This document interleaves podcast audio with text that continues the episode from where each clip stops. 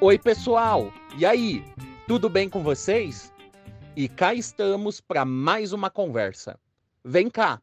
Sabe quando você tem que preencher um formulário desses online, uma pesquisa, etc., em que a gente tem que falar do nosso nome, idade, raça, onde mora, sexualidade, se tem um trabalho e qual? Na maior parte das vezes a gente responde no automático, né? Mas já parou para pensar que essas coisas meio que pedem para a gente se posicionar? Vivendo em sociedade, esse se posicionar é bem curioso de ser analisado. Isso porque na vida prática mesmo, essas coisas que a gente marca ali, elas são interpretadas por nós mesmos e por outras pessoas. Ser branco, negro, asiático ou indígena, homem, mulher ou uma pessoa não binária, cis ou trans, morar na região central da cidade ou não ter onde morar, dizem muito sobre os acessos que a gente vai ter. É óbvio que isso não é sobre o que a gente pode ser ou não, mas é sobre os obstáculos que certas pessoas terão de enfrentar. Quando a gente fala em saúde, por exemplo, muitos acessos ao serviço e até mesmo a exposição a certas experiências tem a ver com essas coisas que a gente chama de marcadores sociais da diferença. Quer dizer, o modo como a gente se entende e é entendido pelo mundo ao nosso redor passa por essas formas como a gente dá sentido ao que é gênero, raça e sexualidade e etc. E isso também influencia o modo como a gente vive a nossa cidadania. Um exemplo muito prático e que a gente repete sempre aqui. No Brasil, é mais comum que as mulheres cuidem da sua saúde do que os homens. Apesar disso, quando a gente fala de trabalho, mulheres cis têm salários menores e mulheres trans têm pouquíssimas oportunidades. E o que acontece quando a gente pensa nessas coisas olhando para a saúde? É sobre isso que a gente conversa hoje com o nosso convidado, o psicólogo Tiago Pinheiro. Todo mundo preparado? Seja bem-vinda ou bem-vindo ao Viveração nosso encontro semanal para falar sobre sexualidade, saúde, bem-estar e cidadania. Primeiro, Tiago, muito obrigado por aceitar o convite, tá? Foi muito legal da tua parte. E eu queria que você se apresentasse para o pessoal, para os ouvintes do Viveração, falasse um pouco do que, que quais tem sido o seu trabalho ultimamente, quais são os seus interesses. Sou Tiago Pinheiro, sou psicólogo e fiz minha trajetória de pós-graduação na área da saúde coletiva, trabalhando com pesquisas na área de saúde, sexualidade é, e gênero. Então, né, ao longo dos últimos anos, eu venho trabalhando diferentes, com diferentes questões dentro desse, desse recorte mais amplo então, alguns dos meus trabalhos foram voltados para questões mais específicas, como prevenção de HIV. É, outros trabalhos passaram por uma discussão mais ampla de, é, por exemplo, discussão de masculinidades no campo da saúde. Então, a depender do, do momento, tive entradas né, diversas nesse campo. Olha, que legal. Tem tudo a ver com o que com os temas, né, do projeto, do Viveração, e eu acho que vai ser bem legal a nossa conversa.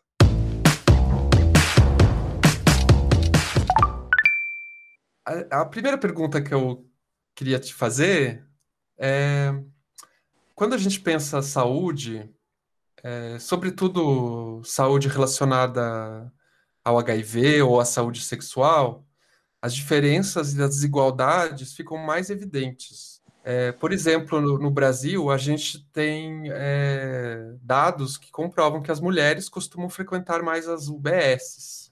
O que, que a gente pode tirar a partir disso? Que, como que você vê essa questão? Precisa olhar para algumas questões né, que se refletem nesse dado. Uma, uma questão importante é como historicamente houve uma diferença considerável na relação né, com a saúde dos homens e saúde das mulheres. É, a gente, olhando né, para a história da medicina, por exemplo, a gente identifica que o homem sempre teve nesse lugar de sujeito padrão. Todo, toda a anatomia foi estruturada inicialmente a partir do corpo masculino, a lógica né, de funcionamento, de, do que seria a particularidade do masculino, foi entendida como norma, como padrão. E só depois que na história se começa a estudar o que seriam as especificidades do corpo das mulheres. E nessa lógica da especificidade começam a se criar disciplinas específicas, né, como a ginecologia, por exemplo.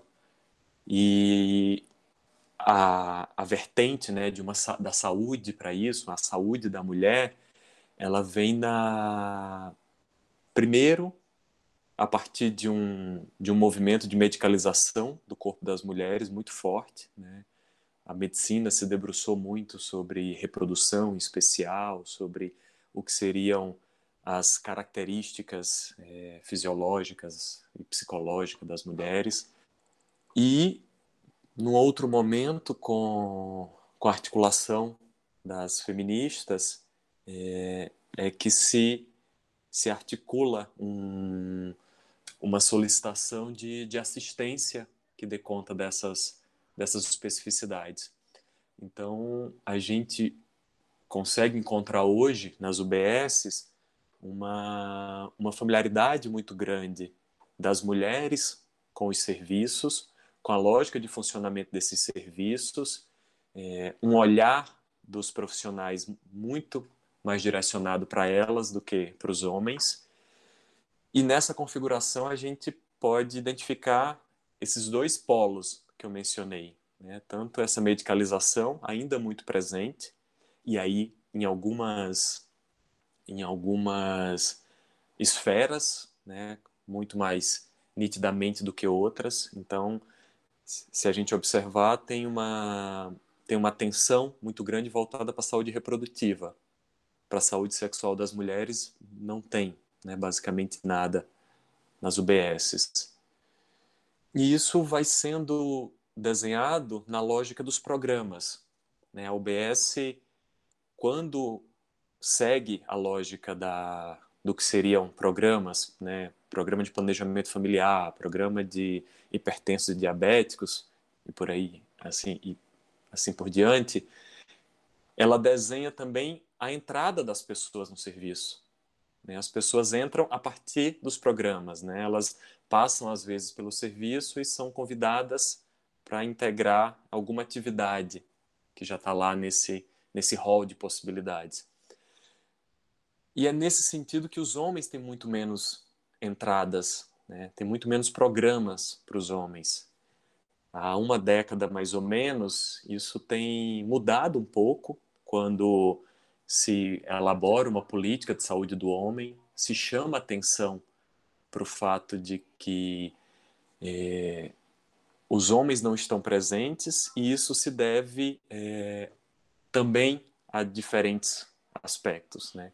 De um lado, a gente pode identificar uma construção cultural das masculinidades, em que, mesmo que haja uma diversidade, mas a gente identifica uma repetição dessa relação é, mais distante com o cuidado. É, os homens muitas vezes não são ensinados a cuidarem, é, às vezes são até desestimulados a isso. Né? A gente tem valores de masculinidades que são que vão na linha oposta do cuidado. É, por exemplo, ser forte, aguentador, trabalhar sem, sem sem pedir licença, por exemplo, para se cuidar. Né? E de outro lado, uma invisibilidade do, dessas questões de dificuldade dos homens e, e dessa e a própria invisibilidade das poucas entradas.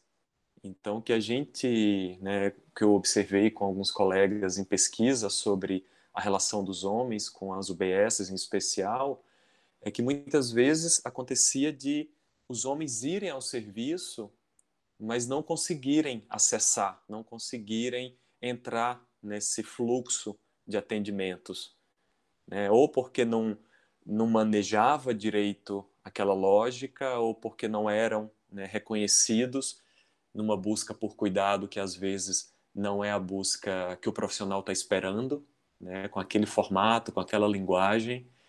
Então, né, algumas coisas, por exemplo, né, me veio uma imagem agora de uma de uma observação que eu estava fazendo para uma pesquisa numa OBS e um homem, né, morador da, daquela região, portanto usuário em potencial daquele daquele serviço, é, ficou bêbado e foi para o serviço bêbado e dormiu na, na sala de espera.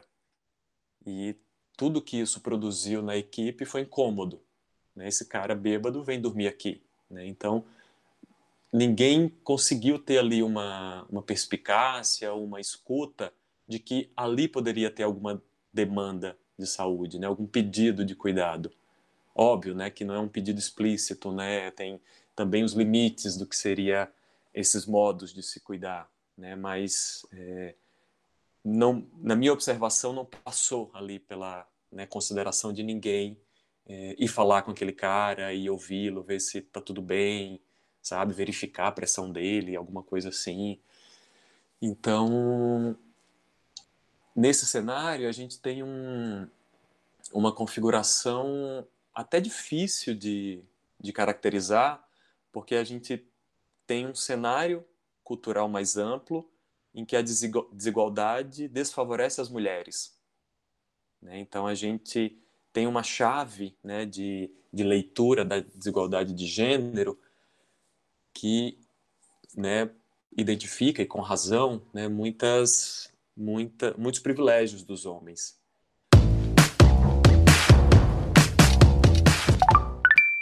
Então, eu, eu ia fazer justamente essa pergunta, que como você veria, é, vê é, a questão da, da saúde, é, da, digamos, das várias comunidades dentro, dentro da, da sigla LGBTI, né? É, a, o acesso dessa população à saúde. No caso, por exemplo, dos homens gays, dos H, H, homens que fazem sexo com homens, é, se por um lado a gente tem uma dificuldade de acesso as, por causa do preconceito, né? Na, a gente pode falar o mesmo das travestis, das lésbicas também. Por outro, tem uma entrada sempre, no caso dos homens, né? É, por causa da saúde sexual ou das, da questão da, do HIV e das ISTs. Às vezes até de uma forma enviesada, né? Porque uh, o homem gay, às vezes, é, parece que só tem esse problema como se só tivesse essa questão ali. E como que você vê isso, assim? Porque parece que se, eu tenho impressão, não sei, que, a, que se soma a questão do homem, né, no caso dos homens gays, a questão ainda do preconceito com relação à homossexualidade. Acho que faz muito sentido o que você está dizendo. É... E, a, e a epidemia de HIV fez uma diferença muito grande em relação a a visibilidade dos homens gays, sem dúvida, né? Antes da epidemia, existia ainda uma, uma assistência em saúde muito muito marcada pela lógica da patologização da homossexualidade. Então, essa era uma, uma barreira de acesso, né? Muitos homens ou não iam aos serviços de saúde ou não expressavam a sua orientação sexual, não revelavam, para não serem patologizados já de partida, né? E isso ser o, o primeiro plano, né? Isso ficar, inclusive, à frente de outras questões de saúde. Com a epidemia de HIV, há uma entrada maior desses homens nos serviços de saúde, especialmente nos serviços voltados né, para ISTs, mas, como você diz, com esse viés muito forte. E outras questões não necessariamente é, sendo, são contempladas. Isso, mais recentemente, tem, tem mudado. Né? A gente tem aí alguma uma abertura acontecendo mais recentemente, com profissionais e pesquisadores olhando para o que seriam especificidades dos homens gays. Há uma discussão sobre as mulheres lésbicas e bissexuais, né, que parte também de uma crítica sobre a invisibilidade da, das mulheres e de, de sua orientação, suas especificidades nos serviços de saúde. As pessoas trans hoje enfrentam muitas barreiras nos serviços, acho que isso é uma, uma das principais pautas que precisam ser, ser debatidas na questão do acesso. E essas barreiras de acesso começam pelo que seria o básico do reconhecimento. Né? Então, as pessoas transexuais terem a sua identidade de gênero reconhecida, pronome de preferência respeitado, nome social utilizado, isso né, poderia ser algo simples, mas ainda é muito é muito problemático em muitos serviços de saúde e gera né, barreiras consideráveis. Fazendo pesquisa com, com mulheres trans e travestis em parceria com o serviço de saúde, é notável identificar que quando a gente consegue é, fazer uma preparação das equipes de saúde e oferecer um atendimento acolhedor e respeitoso, e além disso, né, que não é menos importante, que consiga olhar para as especificidades dessas pessoas, a gente vê um fluxo né, se formando de pessoas trans para esses atendimentos, o que destoa da pouca presença delas em muitos outros serviços. Né? Então isso é gritante. Quando a gente vai para o campo das pessoas intersexo, isso também é muito é muito delicado, né? Assim, a discussão ainda precisa ser muito pautada. Então, é, como você vê a questão da, dos ambulatórios específicos, né? Que existe um debate no, no movimento é, se esse seria o caminho ideal para lidar com, esse, com essa dificuldade das UBSs em, é, com a questão das mulheres trans ou dos homens trans ou a, que, a questão intersexo. É, ou ou a, a ideia mais adequada seria que essas pessoas fossem tivessem um tratamento e um acolhimento respeitoso nas UBSs. O que, como que você vê isso? O ideal seria seria isso, né? Ter um atendimento respeitoso em qualquer serviço, né? respeitoso e atento às especificidades. Como isso não acontece na realidade, os ambulatórios específicos acabam sendo espaços que vão se tornar mais acolhedores e que vão ter profissionais que têm propriedade para atender pessoas trans, entendem os processos, é, se dedicaram a estudar as particularidades e as questões de saúde. Por outro lado, é, existe um risco dos é, ambulatórios também entrar em lógicas muito formatadas, sobretudo nessa nessa nessa dinâmica, né, e, e estrutura do que seriam as próprias patologias, né, a própria, né, quando a gente pensa, por exemplo, a questão da, da cirurgia, é uma questão delicada, porque para acessar a, a cirurgia, a pessoa precisa entrar numa, numa retórica da, da patologia. E não só entrar, como se enquadrar.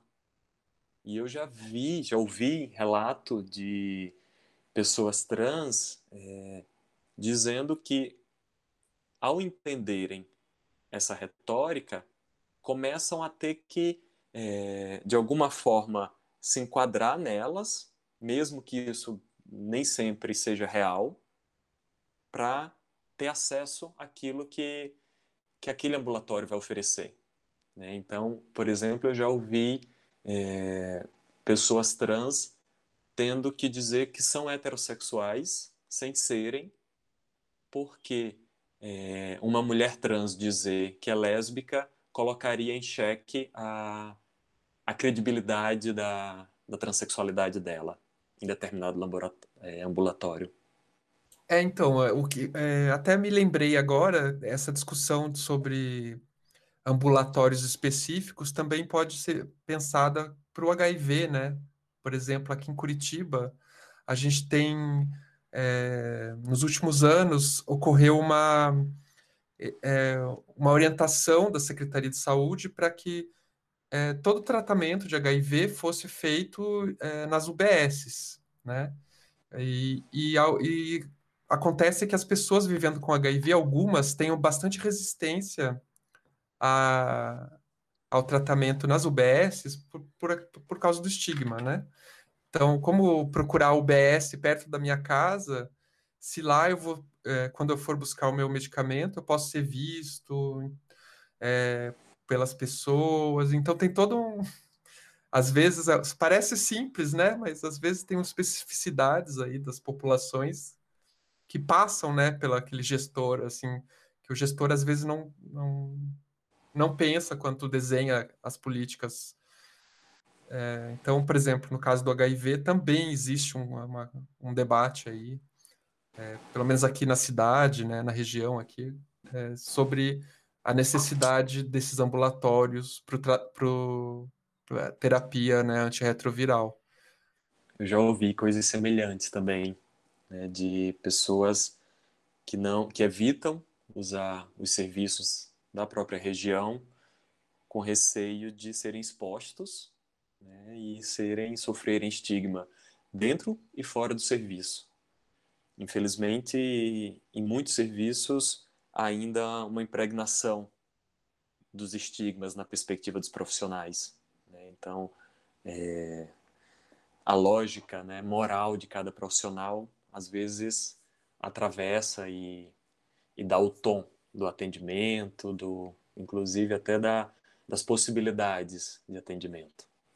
O ambulatório de, de HIV e outras ISTs acaba, pelo menos em algumas cidades como São Paulo, acaba se constituindo num espaço muito interessante, né, de muita convergência, tanto no sentido de muitas pesquisas né, sendo feitas, muitas parcerias, projetos, então, podendo se reverter em, em serviços, né, em produtos para a comunidade, como também é, a possibilidade de criação de uma referência né, de pessoas que sabem que em determinado serviço é, vai ser possível ter é, uma atenção é, respeitosa, um, um tipo de, né, de profissional que vai olhar para o que é específico.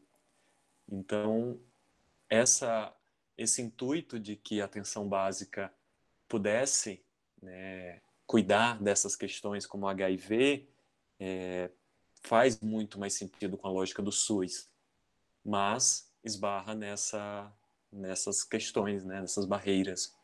É, essa pergunta nem estava no, no, na, no roteiro, mas enfim, é uma coisa que eu sempre me pergunto, porque é, quando me pedem orientação, né, pessoas novas chegando na cidade e tal, a orientação que a gente tem da Secretaria Municipal aqui é encaminhar para a UBS, mas as, existe essa resistência das pessoas, às vezes, assim, por causa dessas questões de estigma. Às vezes nem o estigma da, dentro da unidade, né? Às vezes é, um, é aquele medo de ser visto, enfim, é o medo de, de, de receber o tratamento perto das, da, de casa, enfim.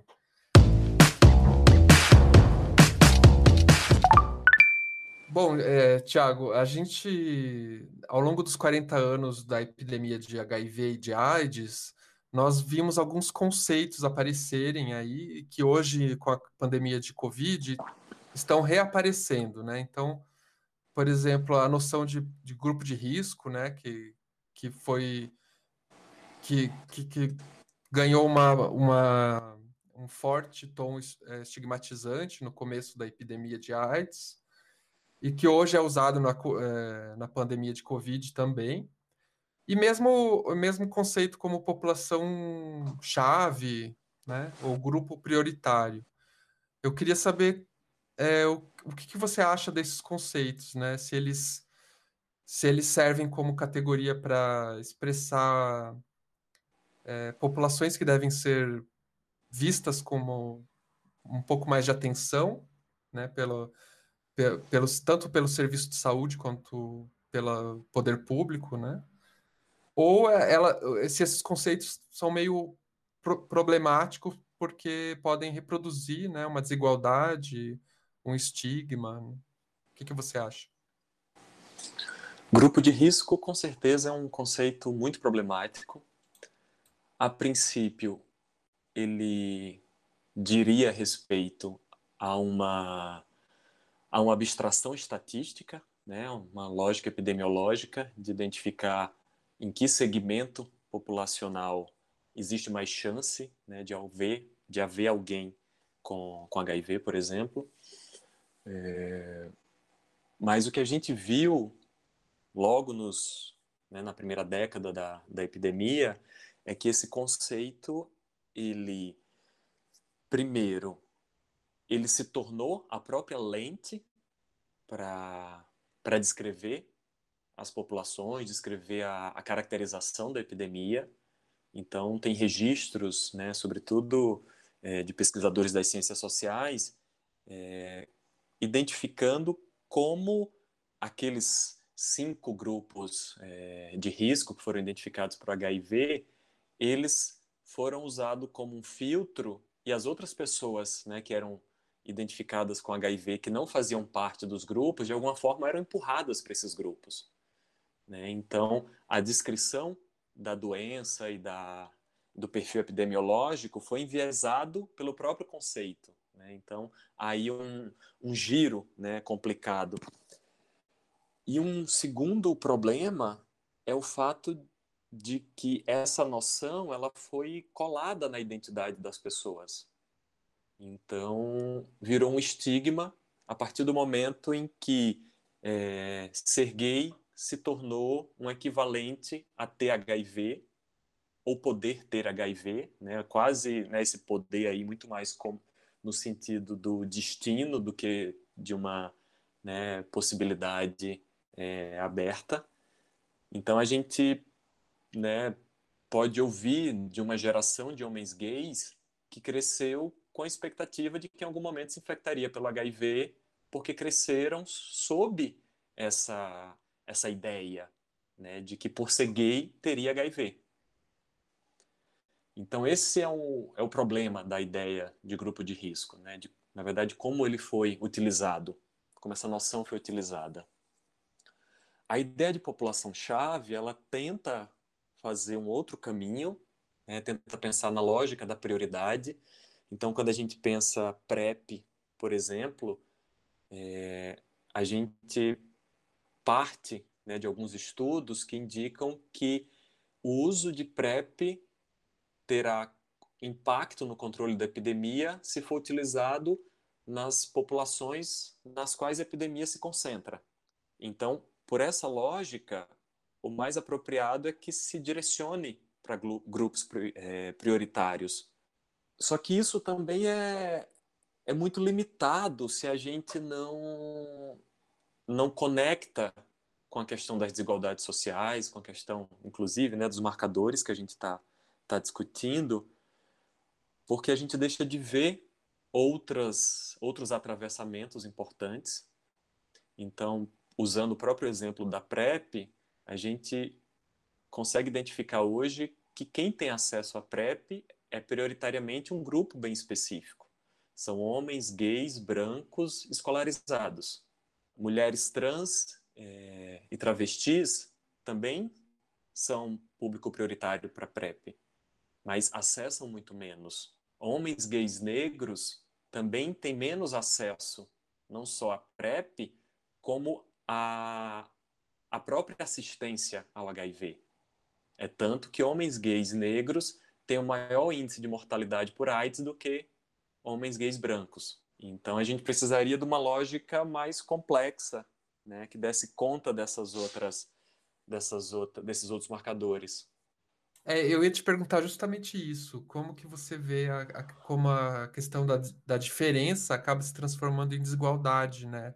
Quando a gente fala em saúde, em acesso à saúde, é, saúde sexual, por exemplo, e como resolver, é, resolver essa questão, né? A gente teria que ter uma visão um pouco mais ampla, além do, do biomédico? Qual seria a sua sugestão? Uma visão para além do biomédico seria fundamental. É... E, de novo, pensando na lógica do, do HIV, a gente tem hoje essa, essa proposta de prevenção combinada que a própria proposta ela tenta contemplar isso que você falou, né? que é a ideia de, de ir para além do biomédico, de olhar para essas outras questões que fazem diferença na exposição das pessoas e dos grupos ao HIV. Então, quando se fala em prevenção combinada, né, se junta os métodos já mais consagrados, os novos métodos né, com uso de, anti, de antirretrovirais e as é, estratégias é, estruturais. E essas são esquecidas geralmente. Né? Essas intervenções, elas não têm tido espaço na política pública de saúde atualmente, por exemplo. Elas já tiveram mais em algum momento. Elas fizeram parte da, da história da resposta brasileira à epidemia né, a atuação da, sobretudo dos ativistas e de muitos profissionais na, na resposta ao HIV foi inclusive fundamental para que chegasse a ideia dessas intervenções estruturais. E hoje a gente tem um, uma política muito voltada para a tecnologia, né, para a ideia da, de que o próprio método ele vai resolver, vai dar conta e se esquece de pensar em intervenções que dê conta dessas barreiras no serviço de saúde, né? de lógicas que possibilitem direcionar um trabalho de prevenção para grupos que não estão acessando, seja informação, seja é, os próprios insumos de prevenção. E é, é uma coisa interessante, né, da gente pensar tendo em vista até a atual pandemia, como essa desigualdade, essa diferença tem se é, aparentemente impactado também a pandemia de Covid, né? Como, por exemplo, eu estava vendo é, os mapas de vacinação e de mortes por Covid, tanto de São Paulo quanto aqui de Curitiba, e como ele, esses mapas não, não se encaixam, né? Como a população que até agora tomou vacina, tanto aqui no Paraná, aqui em Curitiba, quanto aí em São Paulo, parece ter sido uma população que não está sendo impactada tão fortemente pela Covid quanto as populações da periferia, né, as populações é, negras, enfim. E dá para pensar um paralelo, né, eu acho, até com, pensando as duas pandemias, as duas. Né. Não sei se você concorda. Sim, concordo, concordo. Acho que tem uma distribuição, né, vamos dizer assim, muito desigual da, da epidemia e da pandemia de Covid agora, né? Uma coisa que eu fiquei assim com a cosquinha para perguntar para você, o que, que você achava, que é um conceito que ainda aparece na boca de profissionais, tanto profissionais da, da saúde quanto é, profissionais do tipo serviço social tal, é, é o, um termo chama, é, que é o comportamento de risco. Eu, eu sempre vejo com certo, uma certa desconfiança esse termo, eu acho que ele, que ele dá espaço para o estigma também, mas que é, algumas pessoas usam como se ele fosse um termo é, neutro, enfim. A ideia de comportamento de risco, ela é pretensamente neutra, né? Ou pelo menos ela surge assim ela fez uma oposição à ideia de grupo de risco, que era muito problemática, então ela supera alguns desses problemas, né? então ela tenta tirar essa, essa marca identitária, né? esse peso sobre, sobre os grupos, sobre as pessoas, e tentando então desassociar o risco de determinadas características das pessoas ou dos grupos só que, por outro lado, ela, ela tem um embasamento comportamentalista. Né? E a perspectiva comportamental, né, nessa, nessa lógica, sobretudo estadunidense, ela vem numa. Ela opera uma descontextualização do, do, das ações, né? como se o comportamento acontecesse meio em suspenso do mundo. Né? Ele não está ali dialogando com todos os condicionantes, né? com todas as contingências que fazem com que um comportamento né, se concretize. Então, uma, uma lógica muito comum dessa perspectiva do comportamento de risco é falar, por exemplo, de uso de camisinha como uma coisa muito recortada. E se usa, inclusive, o termo adoção do comportamento de risco, né? como se a pessoa fosse lá e, né, e simplesmente adotasse o comportamento. E o que a gente sabe é que, no contexto das práticas sexuais, existe uma infinidade de variáveis que podem conformar ali a, a possibilidade de usar ou não camisinha, por exemplo. Né? Então, se a pessoa tem medo, se a pessoa está assustada, se a pessoa está deslumbrada com a outra, se a pessoa está né, ansiosa ou excitada demais ou bêbada, né? Assim, são coisas que vão muito para além do, do dizer adoto ou não adoto essa, essa prática.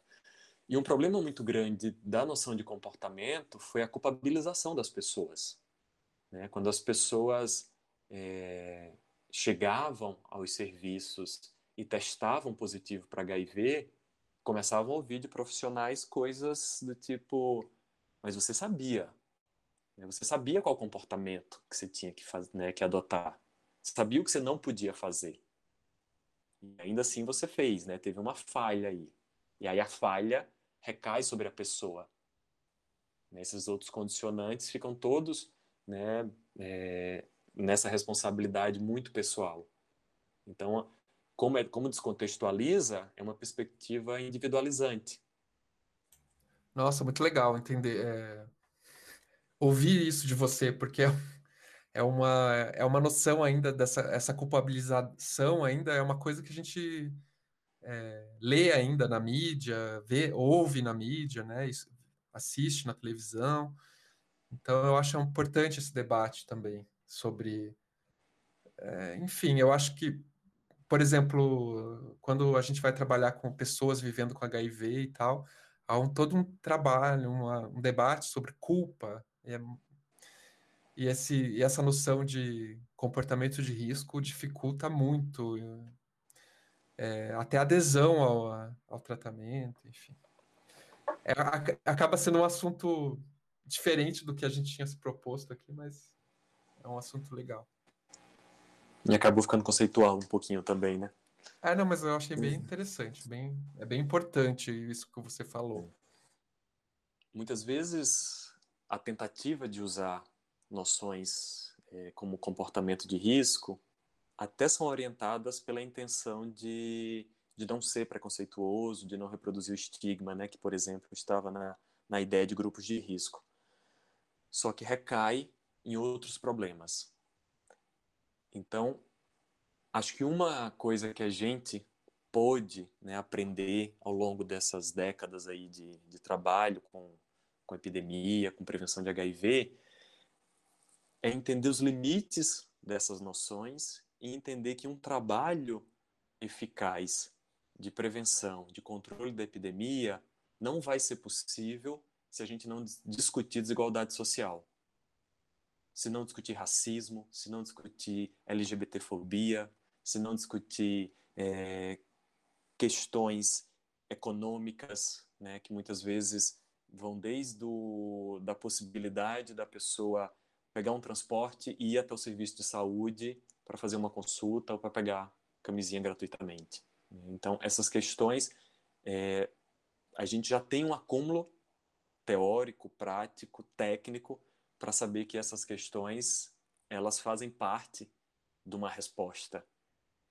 E os caminhos que ignoram ou menosprezam essas questões, eles certamente terão limites né, muito graves. Eu acho bem interessante esse, essa sua colocação, até porque minha, minha experiência pessoal é, é acolhendo pessoas com problema de adesão, por exemplo, sempre, quase sempre a questão estava relacionada com questões econômicas. É, às vezes tinha a questão do estigma também, né, da, do HIV, mas geralmente a grande maioria eram que, o que mais pesava mesmo eram questões econômicas. A dificuldade de, che de se chegar até o, até o serviço de saúde, né? tanto para fazer os exames, quanto para pegar a medicação.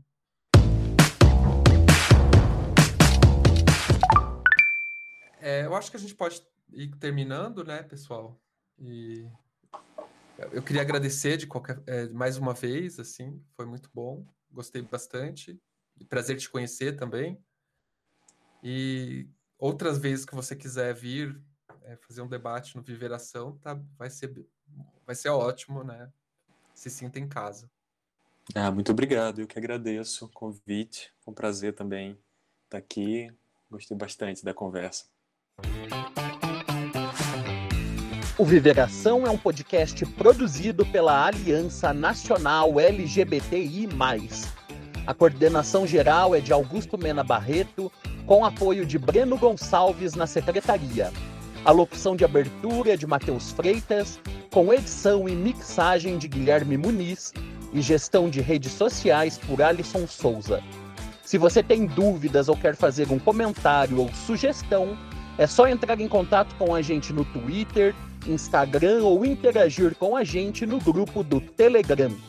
É só procurar por Viveração em todas as redes.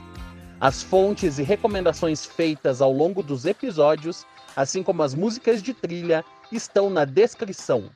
Até o próximo episódio. Ei, ei, ei! Só um detalhe. Ao longo desse episódio, a gente falou muito em marcadores sociais, né? Como falamos lá no início, eles representam as nossas formas de reconhecimento e são também um jeito da gente explicar como diferença e desigualdade estão presentes na nossa sociedade. Na próxima terça, a gente vai continuar essa conversa com um episódio bônus com participação da pesquisadora Marília Moscovich.